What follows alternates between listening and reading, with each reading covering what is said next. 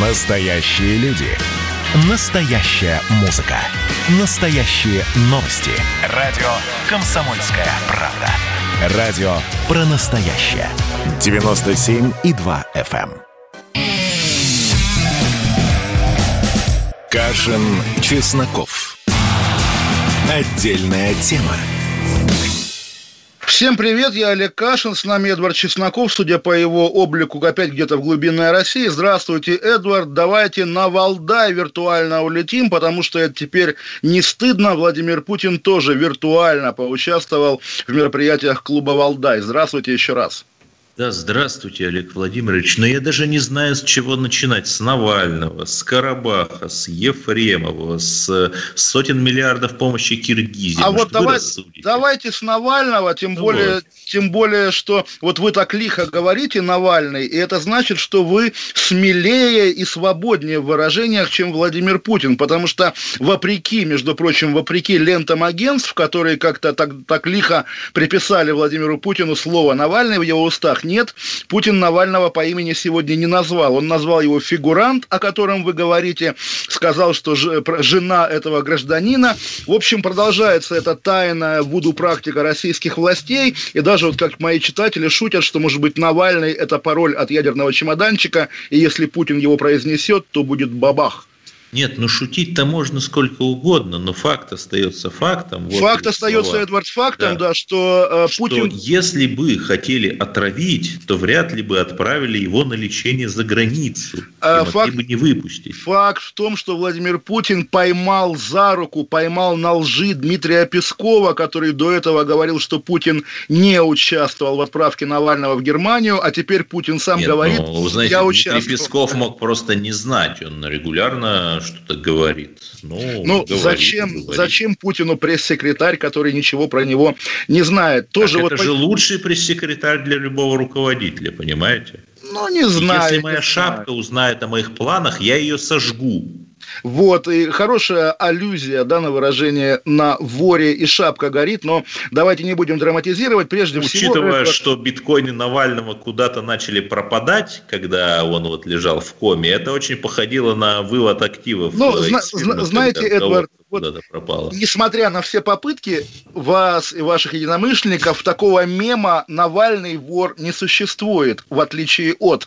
И все-таки, да, вернемся к этой логике, довольно адской. Если бы мы хотели его убить, мы бы убили, говорит Владимир Нет, Путин. Мем, мем Навальный украл весь, весь лес, он вполне себе существует. Да, но он, он, он анекдотический, да. Вот, в общем, да, раз... в итоге да в итоге, ну что в итоге? На самом деле история с Навальным уже такая, знаете, вот если бы Путин сегодня не поднял вопрос об этом фигуранте, новых инфоповодов про Навального нет. Это очень интересно, как все затихло, может быть, это перед какой-то бурей, вспышкой сенсации, но пока, по крайней мере, согласитесь, что я думаю, все, что мы хотели оба сказать о Навальном, сказано. Давайте продолжим анализировать выступление Владимира Путина, который сказал, вот вроде бы, да, нейтральная фраза и такая даже пустая комментария, комично, что мы, у нас не только дружеские отношения с Арменией, но и с Азербайджаном, да. На самом деле, конечно, фраза, что называется, «прощай, Ереван», «прощай, Армения», «прости, Армения», да, что мы не поддержали тебя в трудную минуту. И я уже, по-моему, говорил в наших эфирах, да, что формально нейтральная позиция, что давайте Россия вмешиваться не будет, она, конечно, проазербайджанская. И, Эдвард, давайте вернемся на старт Карабахского нового конфликта последнего. Я даже специально заложил закладочку, потому что это интересный момент. Вот когда все начиналось, да, действительно был, по-моему, общее мнение, консенсус, что, да, Армения наш союзник, ОДКБ, военная база. И Надо вот, единоверцев защищать. Да, да, да, да, да теперь и, и как бы вопрос, да, Россия будет воевать за Карабах или как бы, или что? И вот как-то это ушло, конечно, со временем, просто, просто ушло. А в те же дни, когда все говорили про единоверцев и про братский народ, э, кто выступил один перпендикулярно всей точки зрения общей, да, это, извините, был, как бы это ни звучало, Евгений Викторович Пригожин, который в первый день конфликта написал вот в этом своем знаменитом жанре, да, направляем ответ Евгения Викторовича, что, э, ну, там длинный текст кончается так, мы имеем Пашиняна, который надул армян, а теперь не может за них вступиться. Американцы надели ему на голову корону без вируса, из-за которой он не может сесть за стол переговоров с более чем деликатным Ильхамом Алиевым. Нет, но и дальше... он же еще даже даже дал интервью газете «Айден Лик», в которой я тоже публикую. Да, да, да, да. Это турецкая газета, одна из старейших газет, газет Турции. Вы с Пригожиным вместе в одной, в одной газете. Я давно, давно обращал внимание на особые ваши отношения. Когда я поднимаю тему Пригожина... С газетой Айденлык у нас действительно особые отношения. С, Евгения, с Евгением Викторовичем и его музыкантами. В общем, сегодня Россия зафиксировала, что она за Армению биться не будет. И тоже вот странно, на самом деле, Путин несколько раз произносил какие-то слова сегодня про Эрдогана. И как бы даже когда он, пытаясь обесценить, что ли, Эрдогана, говорит, да, что как он сказал, дословно, сейчас тоже открою его выступление, если у вас есть под рукой, он говорил, что э, чего на Эрдогана пальцем показывать, смотрите, что в других регионах делается. И дальше, ну, не дальше, а в том же абзаце, Россия ничего не опасается, мы не в таком положении, чтобы чего-то бояться. И думаешь, а точно ли? Ведь на самом деле, конечно, побаивается Российская Федерация мощи турецкой и армии, и политического ее, ее ресурса. И, в общем, вот этот, э, знаете, тоже, но я не хочу как как-то особенно иронизировать, что вот Путин там ему уже под 70, он уже как-то вот с этими толстыми картонками, которые он перебирает, да, что вот он похож немножко на каких-то героев политбюро нашего детства, да, но, по крайней мере, да. Мы... Героя политбюро похож Джо Байден, которому уже там 77. Это само собой, да, причем... путает Сербию с Хорватией. Причем, если Байден станет президентом, то у него будет в резюме, да, встречи и с Константином Черненко, и с Владимиром Путиным. Вот, так вот, Владимир Путин такой, конечно, еще не Черненко, Лукашенко, но, по крайней мере, уже не тот Путин 99 -го года, который мочил в сортире и поднимал рюмку, ставил, вернее, рюмку в Дагестане. Он Хорошо, вот... мы все растем, да. В чем да, проблема? Да, да. Вот, Эдвард, вам придет в голову говорить, я, молодой, крепкий, сильный Эдвард, да, я не угасаю, я еще простужусь на ваших похоронах. А когда Владимир Путин об этом говорит, возникает вопрос, а может быть Россия угасает? Путина называют темнейшим недаром за его искусство, простите, простите меня, троллинга. И да, вот видите, вы купились. Вы купились, ну отлично, значит, он работает. Ну, слушайте, вот этот вечный вопрос, троллинг или проговорки, да, потому что я не исключу, даже когда, понимаете, когда дрожащий голос говорит «я ничего не боюсь», это ну, немножко... Знаете, учитывая, что Путина все-таки готовили на разведчика и на аналитика, я не думаю, что разведчик в принципе умеет проговариваться. Ну, знаете, Эдвард, меня готовили на моряка, да, причем mm. я посвятил этой учебе 7 лет своей а, жизни. И у вас морская болезнь, вы это не, не, морской болезни нет, но поверьте, если меня меня сейчас поставят за штурвал хотя бы маленькой яхты, я ее немедленно утоплю. Просто потому, что я все забыл, да, навык ушел. Путин тоже ну, в разведке не работает Путин много занимался, лет. все время вел наш государственный корабль. Путин, Смотрите, загадку. Путин загадку занимается. Эдвард, историей Второй мировой. Хочу загадку, да. Смотрите, э, цитата. Попробуйте угадать, чья. Есть открытый канал, по которому президент Эрдоган и президент Путин могут связаться 24 часа в сутки при любых обстоятельствах. Турция является одной из стран, с которой Россия ведет совместную работу и здоровый, это особенно трогательно, здоровый диалог. Кто сказал, как думаете? Песков. Ну, ну, не буду вас мучить. Да. Вице-президент Турции Фуат Октай в интервью телеканалу CNN Терк. Вот так вот. Я думаю, Эдвард, и вы, и я одинаково бывали на, стамбу... стамбульских или турецких базарах и слышали от торговцев турецких, причем даже не говорящих ни по-русски, ни по-английски, очень много настолько же добрых и располагающих слов. Вы узнавали от них, что вы самый крутой, самый великий, самый красивый, самый богатый. Естественно, турки да, так умеют да. говорить, да. Да, да, да, понимаете? Поэтому, когда... Ну, понимаете, тур... было, бы, было бы гораздо хуже, если бы они говорили, я даже не буду цитировать, там, если есть младший партнер Эрдогана по правящей коалиции, там у них две партии, вот руководитель националистической партии говорит, что там нам нужно там э, захватить Карабах и тем самым там вогнать Армении, там, я не знаю, что гвоздь куда-то. Сегодня и Карабах... Представь себе, что они там, например, про Крым так говорили или про Краснодар, но не говорят же, потому что мы сильны. Ну, Крым, во-первых, да, Эрдоган называет украинским, и здесь тоже надо иметь в виду, что наверняка в кармане Эрдогана лежит фига, подразумевающая, что сегодня украинский русский, а завтра, сегодня российский, а завтра, может быть, и турецким станет, да, здесь тоже не, не надо этого исключать. Да, Кючик, Кайнаджир, Кайнаджирский мир. Да, и, да, да, да, буквально, да, подразумевающий его переход в Турцию, да, и Путин сегодня что-то об этом говорил, что ему это неинтересно, и тоже, значит, может быть интересно на самом деле. Но все же, Эдвард, на самом деле мне было бы приятно, как русскому православному человеку, если бы вот эти люди, эти вот там, не знаю, серые волки, называли бы нас шайтанами, грозили бы нам войной, ненавидели бы нас публично, и тогда понятно, что они угроза, надо от них, не знаю, стеной это отгораживаться и пушку ставить. Когда они улыбаются и говорят, ах, типа русский наш брат, это гораздо-гораздо опаснее. Вы, кстати, знаете, что объем товарооборота России с Турцией 25 миллиардов долларов. И Россия на первом месте среди всех э, экспортных партнеров Турции. На а... первом месте. Это 18-й год, Тур, правда. Туризм да? сюда входит в этот пакет или нет? Это считается? Ну, экс, экс, я думаю, что отчасти считается, но вообще экспорт, импорт считается товарный, товарно-сырьевой. Ну, ну, так или иначе. В общем, конечно, там, не знаю, мы с турками воевали. А, сколько, а извините, сколько я просто помним, да. довершу свою мысль. И самое интересное, что сальдо торгового баланса у нас положительное. То есть Турция нам продает товаров там типа того, что на 3 миллиарда долларов, 3-4, мы на 20. Получается в сумме 25. То есть у нас почти в 4 раза больше мы ей продаем, нежели она нам, соответственно, из, в нашей экономике денег становится больше э, именно за счет этих взаимоотношений. По-моему, это прекрасно. Ну, сегодня прекрасно, завтра, что называется, все изменится, будем посмотрим, пессимистами. Посмотрим, да. Пока в первом блоке обычно мы всегда пессимисты в нашей программе. Нам, наверное, пора уходить на небольшой перерыв двухминутный. Олег Кашин, Эдвард Чесноков. Я правильно понимаю? И самое главное, мы еще вернемся и расскажем про новости криминала. Оставайтесь. А я бы еще о литературе поговорил. Ну, в общем, да, да, оставайтесь с нами, да. Две минуты, Олег Кашин, Эдвард Чесноков, отдельная тема, вернемся. Кашин, Чесноков. Отдельная тема. Георгий Бофт.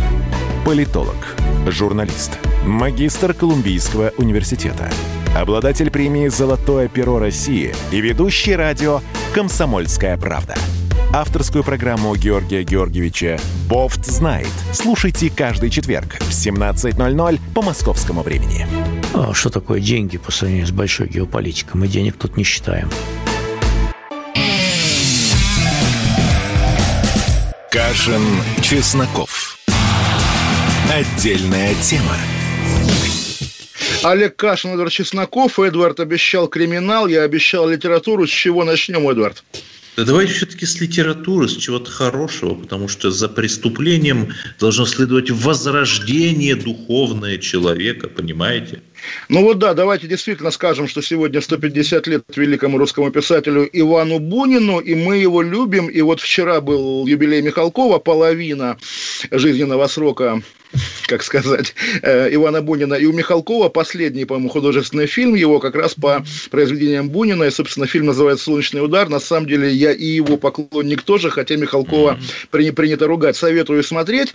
И вот специально сегодня листал первое советское издание э, его рассказов Бунина. 57 -го года, наверное, когда уже э, стало можно, да? Да, когда стало можно. О, прям посмотрю в руках. Да, вот 56 -го года, О, да. Как, и, как я угадал, говорю, как, как мастер Булгакова. Вот, вот, вот. И там, там, там, естественно, речь идет о том, что, конечно, там он погряз в реакции, конечно, он все неправильно понял, но мы, честные со со люди социалистического общества, всегда его поймем. На самом деле, конечно, ни в какой реакции Бунин не погрязал, а наоборот. И вот в плане, знаете, есть это гниловатая, что ли, левая традиция русской, русской литературы, которая, в общем, всех так или иначе коснулась. Понятно, что воплощением главным ее был Максим Горький, но и в Салтыкове Щедрине, и даже там, в раннем Достоевском можно разглядеть то гипертрофированное отношение к добру и злу, которое во имя воображаемого добра в итоге обрушивает все, что есть, да, и приводит к какой-то кошмарной катастрофе. Бунин, по крайней мере, Бунин тот, которого мы уже зрелого позднего Бунина читали, и публицистика, и даже проза его, конечно, был одним из немногих авторов, который сохранил эту настоящую ненависть к злу и в лице большевиков, и в лице каких-то других носителей мирового зла, включая немецких фашистов, что тоже немаловажно, потому что многие писатели писателей русской эмиграции, включая Мережковского, который... Да, Шмелев, по-моему, поддержал. Ой, Иван Сергеевич вообще не просто поддержал, а относился к немцам как к воинству святого Сергия, которое наступает на, на Москву. И его тоже, Ивана Шмелева, конечно, можно понять. Мережковский, который, собственно, мог получить Нобелевскую премию в тот же год, но, увы, уступил Бунину, увы, для Мережковского, тоже, в общем, в конце жизни по немецкому радио говорил о братстве, о братстве русских и немцев. Бунин в этом смысле абсолютно чист, а я сторонник той версии, что гражданская позиция, социальный облик художника в итоге влияет, очень серьезно влияет на его художественные таланты. Конечно, Иван Бунин автор первого ряда, абсолютно заслуживающий всевозможного и восторга нашего, и любви, Нет, и преклонения. Меня в э,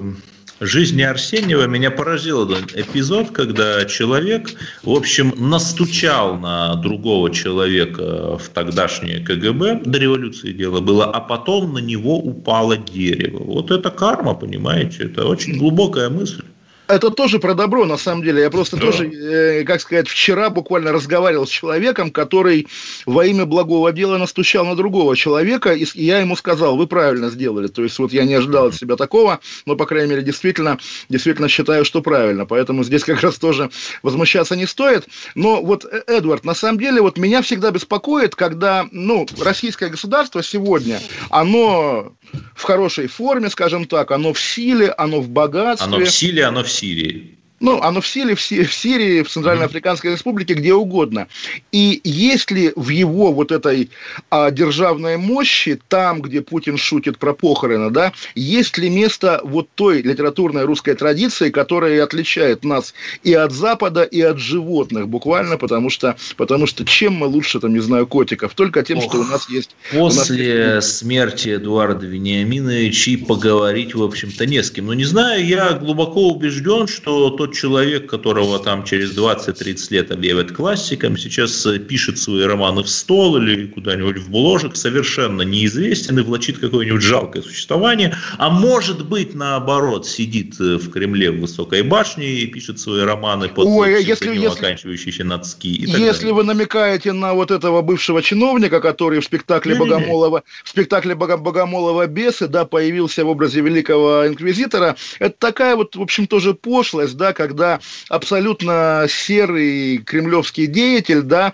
тратит какие-то ресурсы на то, чтобы да. доказать нам с вами, что он умный, что он талантливый, что он художественно развитый и так далее. Сейчас а же вот, тоже знаете, они все... Что да. объединяет Ивана Бунина и Светлану Тихановскую? Бунин, как известно, получил Нобелевскую премию, а вот она, наряду с другими белопозиционерами, получила премию имени Сахарова. Ее, кстати, вы не получали?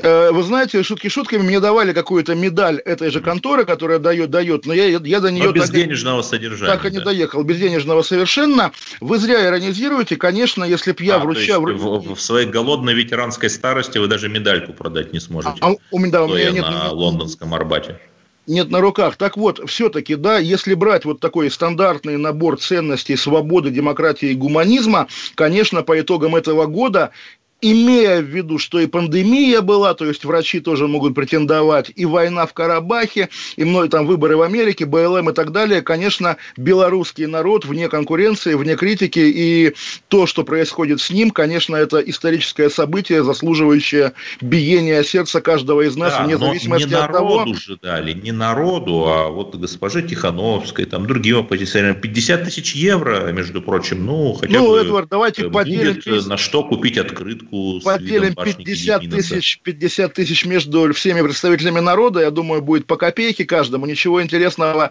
ничего хорошего. 4 да. миллиарда, о которых говорила оппозиция, как-то не дали. Вместо 4 миллиардов евро на стабилизацию, да, в случае ну, Эдвард, победы, ну, дали 50 тысяч евро. Ну, вот мало, оп- мало. опять же, я не знаю, Томиком Бунина вам размахивать или чьим, но все-таки, да, глумиться над слабым, глумиться над жертвой, смеяться плохо, да. А Тихановская, Светлана Тихановская, Хорошо, давайте... Нет, нет, нет, нет, нет, Эдвард, а давайте не, не это самое, а я объясню, почему я возмутился, да? Еще раз, в Белоруссии были выборы, народ собирал подписи за Сергея Тихановского, абсолютно по беспределу. Сергея Тихановского бросили в тюрьму, где он сидит до сих пор и, возможно, подвергается пыткам. Его жену, которая победила на выборах, судя по всему, схватили и выбросили из страны. И когда вот российская пропаганда говорит «дура, домохозяйка, котлеты», я на вас, господа пропаганда, посмотрел бы, да, сейчас, когда тоже я видел сегодня комментарий одного российского медиаменеджера, что если бы мы Навального хотели отравить, его бы сбила машина. Бугага. Вот, Эдвард, вы говорили про карму. В карму мы верим.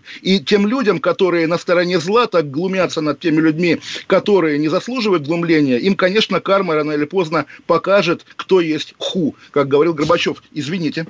Пожалуйста. Все хорошо, мой милый Олег Владимирович. Я прощаю вам эту вспышку ярости, ибо она справедлива и оправдана. Ну, действительно, Спасибо. непонятно что-то. Вот э, кто там э, приехал Нарышкин, да, и я не думаю, что, Клуш, э, господи, чуть не сказал Клушкову, Лукашенко приехал, и я не думаю, там, при всем уважении, что что-то поменяется, потому что к нему ездили ходаки от наших силовиков и в 17 году, и в 19 году, и как-то вот все это, говоря тоже бунинскими словами, вот это вот болезненное оползание, оно продолжалось, и я не думаю, что что-то изменится. Эм, другой тоже русский эмигрант, современник Бунина, с которым он, по-моему, там мог пересекаться в каком-нибудь Берлине, Иван Солоневич, сказал, что самое лучшее отрезвление – это удар дубиной по голове. Но это фигурально. Да, но при говорил. этом... Да, то, вы, то, вы, вы помните эту цитату. Да, разумеется, тоже этнический белорус, что характерно, да? да какие, да. какие странные сближения. Да, и сегодня, когда Владимир Путин, его спросили же, намерен ли он быть президентом после 24 года, и он сказал, посмотрим.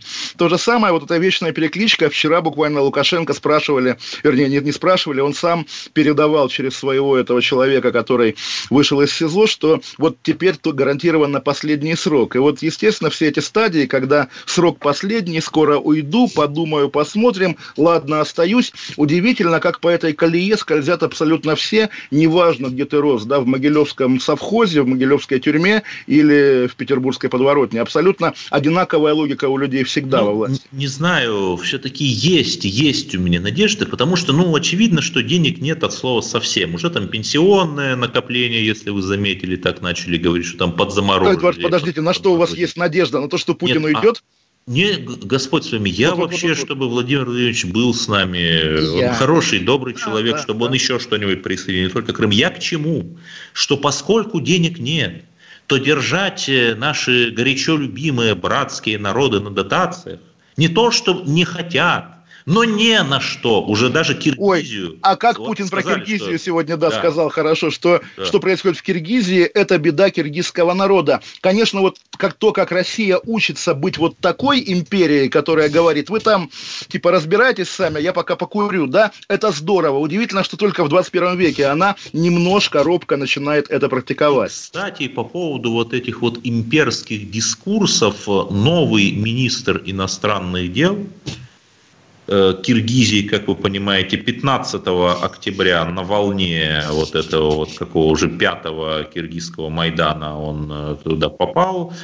Первый его звонок, что интересно, это разговор. Э, я просто зашел на сайт Министерства иностранных дел Киргизии, на чистом русском языке там все написано, и написано, что первый его после назначения туда внешнеполитический контакт, это разговор с генсеком Тюркского совета, базируется, соответственно, в Стамбуле. А дальше он в первую страну зарубежную полетел в Россию. Вот он сегодня уже в России, завтра встречается с Лавровым. То есть Турция и Россия. Вот, ну, никуда, понимаете? Ну, как полагается, как полагается. Да. Ну, а куда еще, да? Э, куда вы денетесь, когда вы находитесь между... А, Китай есть, Китай все-таки, да? Вот я, я мысленно посмотрел на карту и подумал, куда еще бежать киргизам? Да понятно, куда. Ну, не в Афганистан же бежать, в конце концов. Ну, да? там, да, там Нет, скучно, ну, мы, по крайней мере, не заставляем да. их женщин надевать чадру. Это, в общем, большое наше преимущество, мне кажется. Тогда давайте уйдем, наверное, на новости. Уже да, пора, наверное, и да? поговорим все-таки о криминале. Чесноков.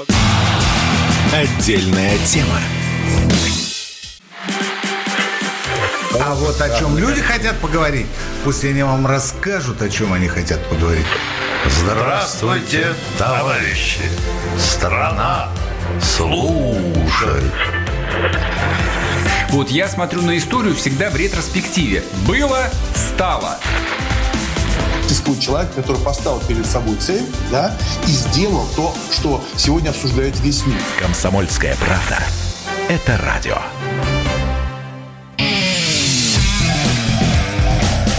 Кашин, Чесноков. Отдельная тема. Олег Кашин, Эдвард Чесноков, и у нас новости криминала, как обещал Эдвард. Эдвард. Да, мы же с вами занимаемся элитологией и советологией. Говорит ли вам что-либо такое имя Борис Никольский? Ну, должно говорить. А мне не говорит, вы знаете, поэтому давайте. Вот в разные годы э, был вторым секретарем ЦК Компартии Грузии, работал с Эдуардом Шеварнадзе и Джумбером Патиашвили. Ну, то есть вы же все же понимают, что когда ты где-то в ЦК, вот в такой вот республике, ну, у тебя же там в сейфе, в рабочем кабинете не только маузер лежит, но и килограмм 10 кокаина, как минимум. И потом, значит, э, Никольский э, оттуда с позиции второго секретаря ЦК Компартии Грузии пришел э, в руководство комплексом городского хозяйства Москвы, был правой рукой Лужкова, строил там МКАД, третье транспортное кольцо, подземку при Лужкове, там награды, ну, в общем, прекрасно. У него дом, дом о 15 комнатах, э, дочь живет, э, ну, в общем, ну, знаете, где, то есть не то, что знаете, а можете догадаться, где живет. Ну, Неужели на соседней улице у меня в Лондоне, да? Ну, да, вы угадали практически, не знаю только насчет улицы, ну да. Ну, вряд ли русские И осталась вот там его вдова, 84-летняя в этом доме с 15 комнатами, воры туда ворвались, э, обчистили сейф, украли 250 э, тысяч рублей, 22 тысячи долларов США – ювелирные украшения. В общем, 2 миллиона рублей э, украли. И, в общем, это же все чрезвычайно интересно. То есть, вот, ну, Эдвард, а, заметим, невеликая сумма. Нет, для... Да, да, да. Это, это, это, это тоже интересно, что вот как бы вот это вот все, что осталось вот от этих деятелей перестроечной ельцинской эпохи. Да, да, и, в общем, да, это же говорит об их честности. Ну, как бы, ну, дома 15 комнатах. Но тогда они, в общем, недорого стоили 20 лет назад. Да, да, да. Вот. да, да. И, и именно а, вот у меня те же ощущения, Но просто я ждал меня... от вас пафоса обличения как раз, да. Да-да-да, нет, у меня вообще такое щемящее, такое бунинское чувство вот этой уходящей России. Ну, представьте, 84-летняя вдова э, покойного соратника Лужкова, то есть Борис Никольский там уже умер 13 лет назад, живет одна в 15-летней комнате. Ее грабят так, что, в общем, даже никому это не интересно. Э, дочь, ну, видимо, там от других детях сведений нет, живет в Англии. Подождите, ну а кому все это достанется? Вот э, все эти идеалы свободы, э, за которые люди выходили, это достанется... все эти, понимаете, имения на Рублевке, за которые люди рвали друг другу глотки 20 лет назад на бандитский стрел. Это, Кому доста- это все достанется? достанется детям товарища майора, который пришел на смену этому поколению. И как так все... Хорошо. Так все будет всегда. И потом и дети товарища майора, тоже старые, опустившиеся, никому не нужные, там, не знаю, с вошью на аркане, но в богатой недвижимости будут сидеть. Да. Вот как раз вы напомнили мне, я в тот период, у меня был период, когда я регулярно брал интервью у бывших членов Политбюро, у их жен детей, если там член Политбюро умер, и тоже вечный стандарт, да, видно, бедно живут, видно там мебель какая-то финская или ГДРовская, элитная, югославская, 70, югославская до 70-х годов, тогда она была ого-го, а теперь никому не нужна, и да, как бы ты нищий старик, но при этом твоя квартира в доме на Романовом переулке стоит там десятки миллионов. У нас и вот нет вопрос, хлеба, да. но у нас есть убеждения. Да, да, да, да, да. Здесь на самом деле, ну, просто как бы, да, пора привыкнуть, что вот есть такое выражение на Западе, да, старые деньги. В России такого выражения нет и, видимо, быть не может. Потому что, вот, ну, не знаю, кто там у нас сейчас хозяин жизни, я боюсь даже называть имена, но хорошо, вот мы смотрим на ну, этих Мара людей. Багдасарян. Не Мара Багдасарян, вот какие-нибудь главы госкорпорации, допустим. И мы понимаем, на самом деле, что в лучшем случае через пару поколений их внуки будут обычными французами или англичанами, а не русской элитой. Потому что вот был Якунин в РЖД, да, казалось, столб, да, просто вот врос в землю, и у сына у него бизнес при э, РЖДшных, как бы там, не знаю, объектах недвижимости. Вот навсегда, да, элита. В итоге прогнали Якунина, он там где-то осел за границей, тоже фонд национального чего-то там, э, сын в Англии как раз, и этой недвижимостью РЖДшной уже занимаются новые люди, и тоже кажется, что они навсегда, а они тоже не навсегда. И главное, Транзит да... Глория Мунди. Так вот, проходит вот, мирская вот. слава. Она проходит только в России так почему-то, потому что вот если мы отследим, я просто сейчас отрекламирую даже, читаю книгу удивительного автора Иван Иванович Смирнов, вряд ли он есть на самом деле, криптоаналитика глубинной власти. Шикарная совершенно книга про римский клуб. И как раз когда читаешь про какие-то династии западные, да, про владельцев компании Fiat, которые пережили а, приход оккупантов да, в 1945 году и зачистку э, соратников Муссолини, нормально все. У людей есть традиция непрерывного бизнеса 100 и больше лет. В Англии есть, во Франции, в Италии, в Германии, где угодно, только в России нет. Только в России каждое поколение приходит на пепелище. Каждое нет, ну, поколение. Смотрите, вот там Сергей Михалков, творческий деятель, Никита Михалков, о котором мы вчера говорили, творческий деятель. Его дети, в общем, тоже как-то не потерялись. Есть, есть этот социальный оптимизм. Ну, вот если бы Михалков уже был не в таком почтенном возрасте, я бы, откровенно говоря, его назначил главным исполнительным директором Роснефти в расчете на то, что он как раз своим этим... Он а... хотя бы провинциальные театры от этих нефтяных фонтанов отреставрирует. Например, например, вот вы как бы иронизируете, а почему бы и не отреставрировать провинциальные театры? Они того заслуживают. Кстати, между прочим, вот по Таруси, по нашей, по вчерашней, когда мы радовались десоветизации,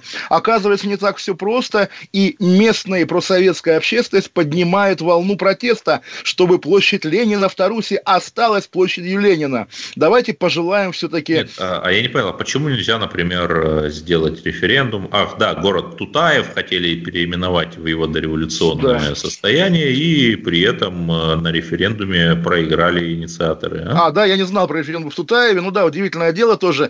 Тутаев звучит как какой-то древний русский город, да, как будто бы там... Нет, а это вот какой-то тоже старый большевик. Там. Э, молодой большевик, ему было 9, 19 лет, когда он пал в схватке с русскими людьми в, в городе Борисоглебске. Романов Борисоглебский, по-моему, назывался, да.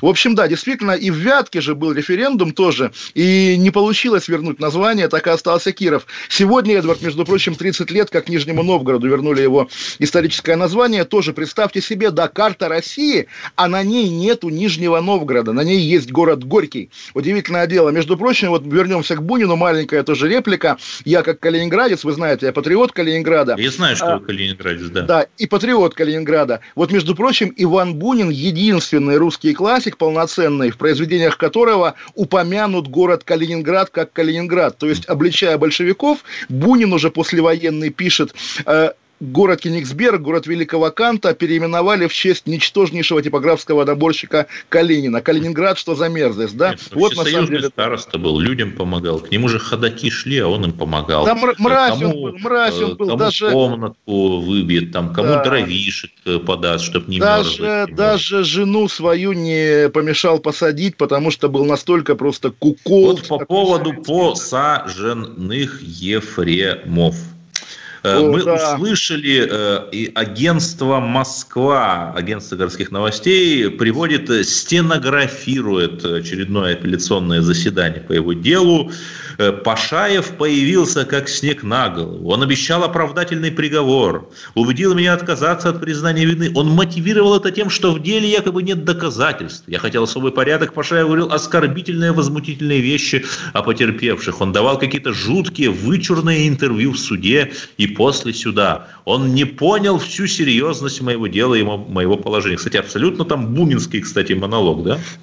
Безумие совершенно. И Безумие, я продолжаю... Безумие быть евангелистом той версии, что как раз дело Ефремова и придумали в таком виде, чтобы поунижать э, немножко оппозиционного интеллигента, да, и как Но бы ведь чем на все полгода кончилось? же скостили, сейчас На пол- было на- на- 8, стало 7,5, это почти раскольниковское число, помните, там на- 7 на- лет. Да, да, да, на 7 полгода, лет. на полгода скостили. И вот слушайте, ну что будет дальше, да, тюремный театр или УДО при первой возможности? Вот интересно на самом деле.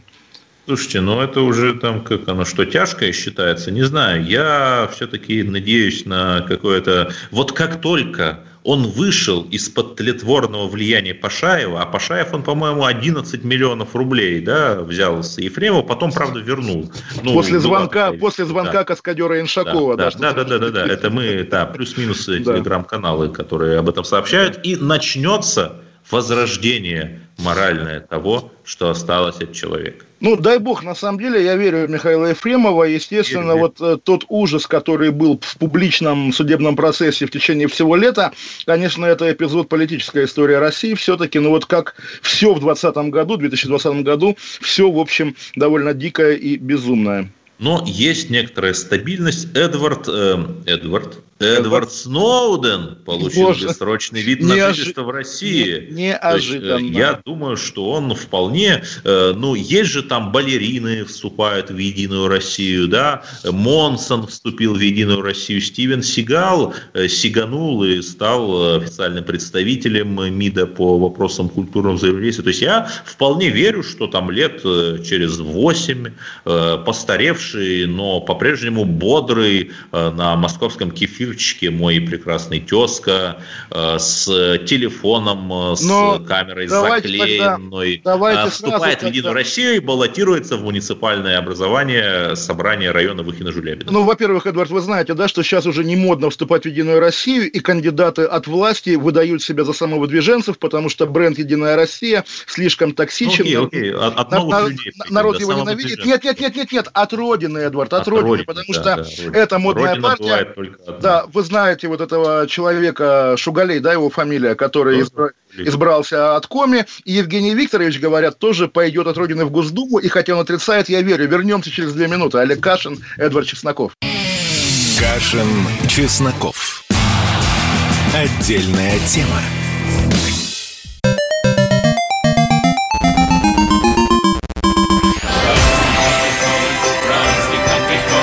Видишь суслик? Нет. И я не вижу. А он есть. Нам есть что вспомнить. Рассказываем свои истории в программе «Дежавю». Я, Михаил Антонов, жду вас каждые выходные в 11 часов вечера по Москве. I'll be back.